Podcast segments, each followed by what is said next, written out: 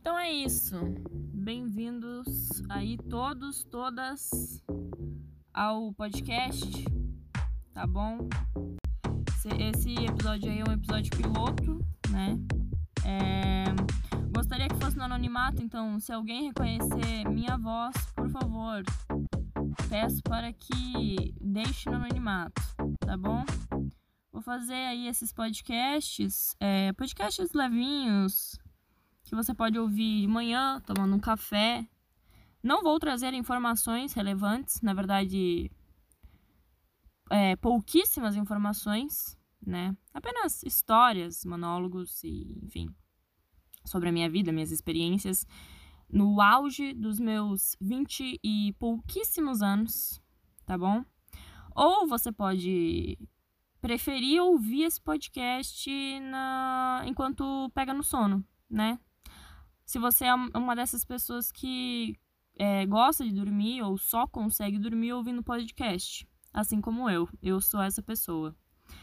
É, a ideia do podcast, na verdade, surgiu justamente disso, sabe? Eu procurando no, na plataforma do Spotify é, programas que me deixassem de boa, né, para dormir. Então, é basicamente isso.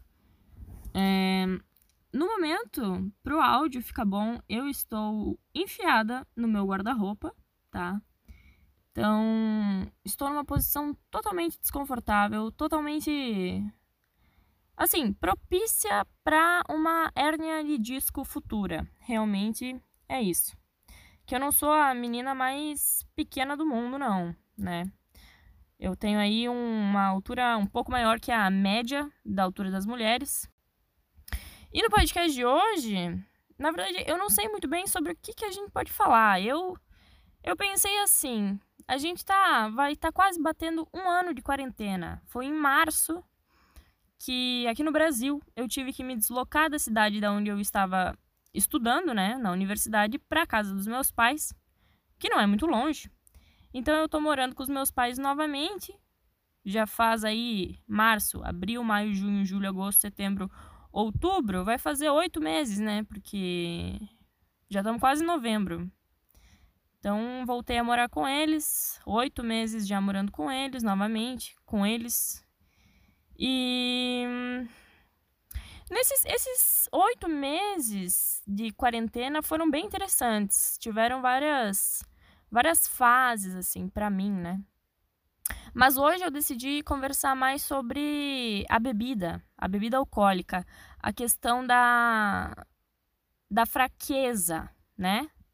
Da fraqueza para com o álcool contido na bebida.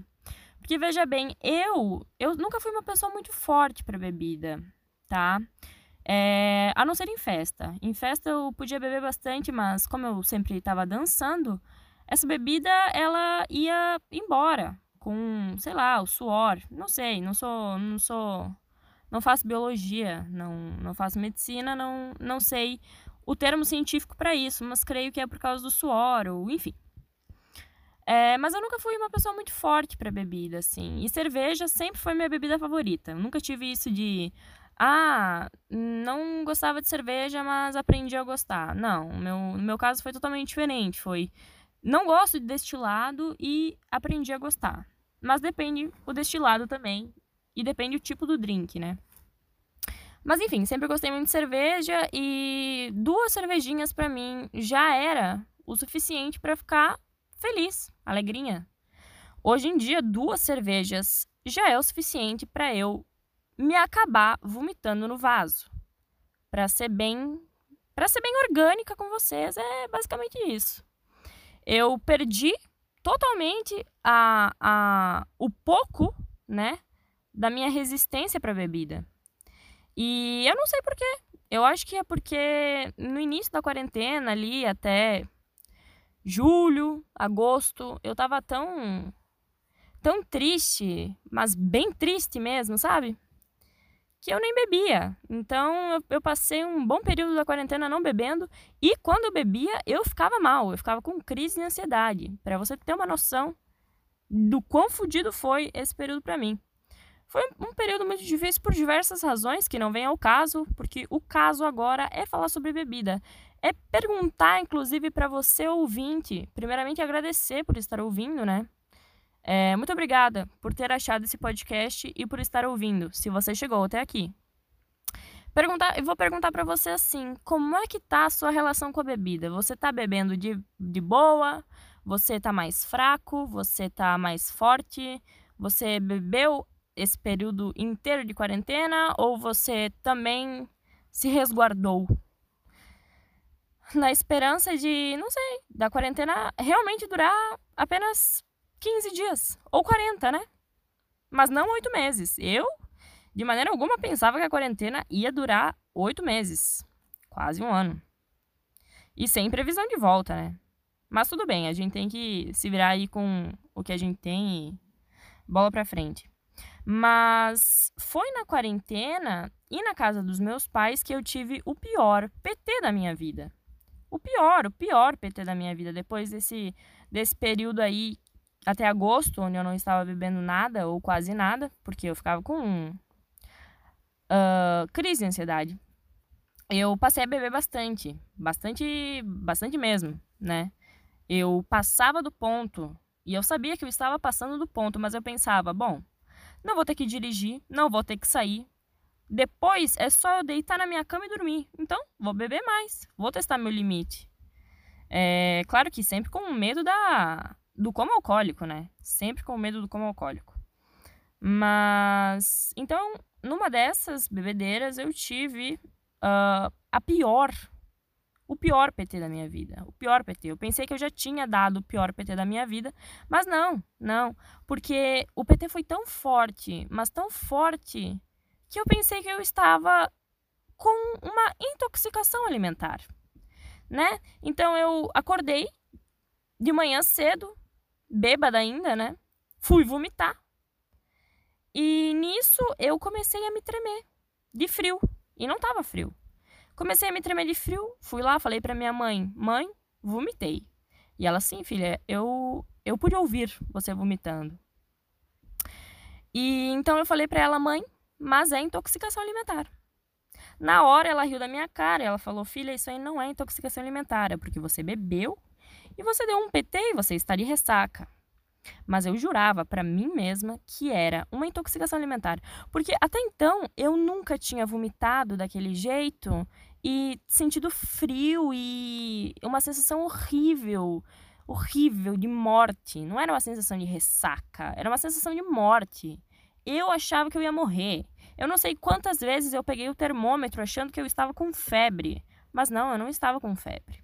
Ainda bem que a minha mãe me ajudou, né? É, me fez o famoso chá de boldo e. Na verdade, não foi de boldo. Eu não me lembro agora que chá que foi, mas foi um chá. E é basicamente isso, sabe? Depois, as outras vezes que eu bebi, na maioria das vezes eu vomitei. Porque eu pensei, não vou sair de casa, não vou fazer mais nada além de ficar em casa, então eu vou beber pra valer. Então eu acho que. Eu não sei. Perdi a resistência pra bebida e vomito. Agora eu vomito. A minha sorte é que eu. É, desde pequena eu sempre odiei vomitar. Mas aí depois de um tempo eu pensei, bah, vomitar é um bagulho natural. Então, eu agora eu vomito. Agora eu vomito e eu não tenho, não tenho vergonha de vomitar, não tenho vergonha de dar PT. Não tenho vergonha de dizer que eu sou fraca para bebida assim. E eu até me orgulho de ser fraca para bebida, que daí eu não gasto tanto dinheiro comprando bebida, né? Porque duas latinhas de cerveja já, já é mais do que o suficiente para me deixar alegre, feliz. É, queria saber de você, ouvinte, se você também tá assim. Conversa comigo. Isso aqui é um monólogo, mas você pode conversar comigo. Agora me deu uma vontade de arrotar, peraí. Arrotei. Muito obrigada, foi um arroto bem feio, eu sei. É, mas então, é basicamente isso. Ah, os meus amigos também, eles estão vomitando também, tá? Estão vomitando também quando eles bebem. Então, eu não sei se é uma coisa cósmica, se é Jesus falando, ó, vocês têm que vomitar isso aí. Eu não sei. Eu não sei o que pode ser isso. Mas então eu acho que foi um bom, foi um bom primeiro episódio, né? Foi um bom primeiro episódio piloto ainda não sei o nome do podcast, ainda não sei nada, não sei editar podcast. Eu só tô enfiada no meu guarda-roupa fazendo isso com uma voz que não é minha. Essa voz provavelmente vai mudar, esse sotaque vai mudar, porque esse sotaque e essa voz não são meus, tá? Então isso aí vai mudar. É... Por mais que ninguém esteja vendo minha cara, eu tô um pouco desconfortável ainda com estar falando dentro do meu guarda-roupa. Eu falo sozinha muito, eu falo muito sozinha. Eu gosto, eu acho terapêutico falar sozinha. Ou fazer stories nos melhores amigos e assistir um milhão de vezes, eu gosto muito, porque eu me sinto acalentada por mim mesma, né? Eu acho importante a gente se acalentar. Porque é só isso que. É só nós que podemos nos acalentar. Mas então tá. Se você ouviu até aqui e você gostou, manda pros seus amigos e fala: olha que legal essa menina que conversa sozinha sobre alguma coisa que talvez tenha a ver com você. Bom, não sei. Então tá bom. Até o próximo. Tchau, tchau.